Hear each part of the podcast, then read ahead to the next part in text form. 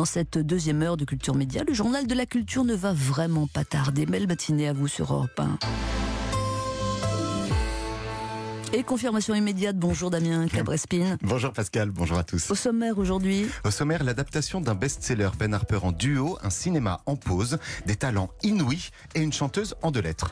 On attaque avec le livre de Vanessa Springora, Le consentement, qui va être adapté au cinéma. Oui, les producteurs Carole Lambert et Marc Missonnier l'ont annoncé hier. Le livre qui a déclenché toute l'affaire Gabriel Matzneff va être transposé sur grand écran.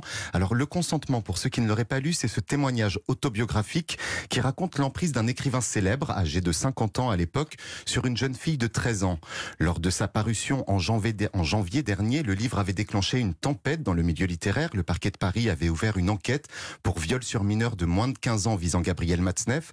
Et l'affaire a également fait parler d'elle ces derniers jours avec la démission de Christophe Girard, adjoint à la culture à la mairie de Paris, qui avait été auditionné en tant que témoin dans cette histoire. Alors les producteurs du film précisent dans leur communiqué que ce projet cinématographique retracera la triple prédation pardon, qu'a connue Vanessa Springora, une prédation sexuelle, littéraire et psychique. Il va également questionner les dérives d'une époque et la complaisance d'un milieu aveuglé par le talent et la célébrité. Le long métrage sera réalisé par Vanessa Philo, à qui l'on doit le film Gueule d'ange avec Marion Cotillard, qu'on avait vu dans la section Un certain regard à Cannes en 2018. Et pour mémoire, le consentement en version livre s'est vendu à plus de 180 000 exemplaires depuis sa sortie en janvier dernier. Il est sur le point d'être traduit dans une vingtaine de langues. Autre chose, le chanteur Ben Harper vient de sortir un nouveau single. Ben Harper, c'est ce chanteur américain qui mélange délicieusement la musique folk, le blues, le gospel et le rock et qui avait signé il y a quelques temps maintenant une sublime chanson.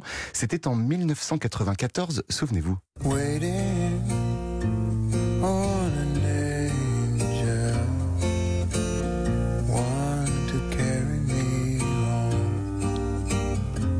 on an Angel, une très très belle chanson. Et donc aujourd'hui, Ben Harper revient en duo avec la chanteuse Ryan Giddens. Ensemble, ils ont décidé de reprendre un titre du chanteur Nick Drake, une figure incontournable de la musique folk disparue en 1974. Et la chanson s'intitule Black Eyed Dog. Black Eyed Dog, vous en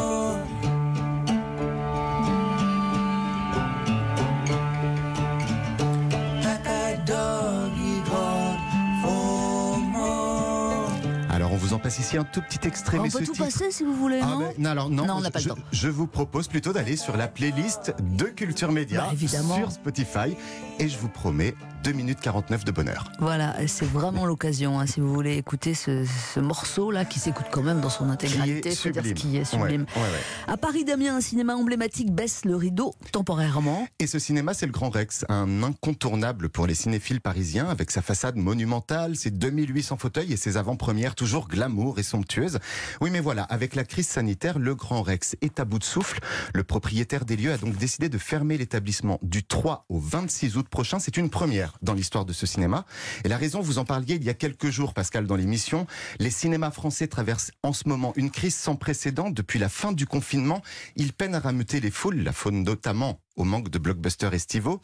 10% des cinémas de notre territoire ont décidé de ne pas rouvrir leurs portes et de plus en plus des exploitants décident de faire une pause en attendant des jours meilleurs. Mais le Grand Rex reste optimiste. Sa direction compte notamment sur Tenet, eh le fameux film de Christopher Nolan. La sortie a enfin été mhm. annoncée hier par la Warner. Ce sera donc le 26 août, alléluia. Un marathon Harry Potter devrait par ailleurs être organisé au Grand Rex à partir du 29 août. De quoi galvaniser les fans de la saga et ramener peut-être un peu de public dans les salles. Mhm. Et Tenet sortira donc en Europe avant les États-Unis. Avant les États-Unis, exactement. À Bourges, les jeunes talents français auront droit à leur printemps. Oui, alors ce sera avec un peu de retard et en version compactée. En septembre prochain et durant trois jours, les jeunes talents de la scène musicale française vont participer aux Inouïs du printemps, une branche du festival qui met en valeur les nouveaux artistes pour les faire connaître en plus grand nombre. Donc 34 futurs grands vont venir jouer sur la scène du Palais d'Oron. Et parmi eux, il y aura PR2B, une chanteuse qui fait de plus en plus parler d'elle en ce moment avec son titre La Dolce Vita. Écoutez.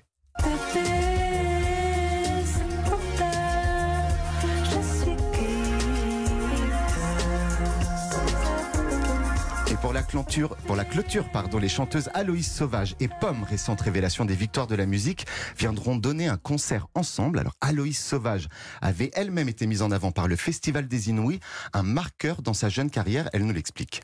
Ça m'a aidé par la suite à avoir d'autres opportunités, à avoir d'autres regards curieux sur mon projet, parce que j'étais passée aux Inuits de Bourges à un moment donné où je commençais à peine et où où bah voilà, je, j'étais là euh, en train de me faire découvrir, disons. Et, euh, les Inuits Bourges, pour ça, ça a été vraiment ouais, fondateur dans, dans la suite de mon, de mon jeune parcours. Quoi. Donc si vous voulez connaître les futures stars de demain, c'est donc ici que ça se passe. On note bien la date dans son agenda. Les Inouïs se dérouleront du 16 au 18 septembre prochain à Bourges. Et ça, c'est une très très bonne nouvelle. On termine avec le retour de la chanteuse LP, LP LP, LP, vous la connaissez sans aucun doute pour ce tube qui a été certifié disque de diamant, qui a été écouté plus de 2 milliards de fois sur les plateformes de streaming et qui a été numéro 1 quand même dans 18 pays lors de sa sortie en 2017.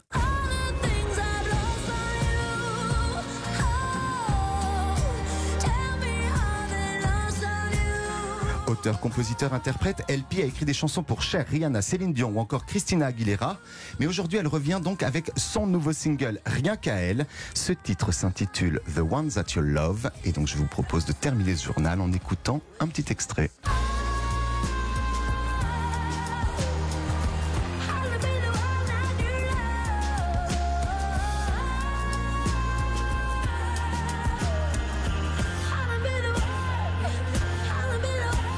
Ouais, ça a l'air de pas mal dégouliner quand même. Hein. Ouais, mais c'est joli, c'est joli. Voilà, faut ce qu'il faut. The one that you love. Damien Caprespine, euh, chaque jour, le journal de la culture. À demain, Damien. À demain.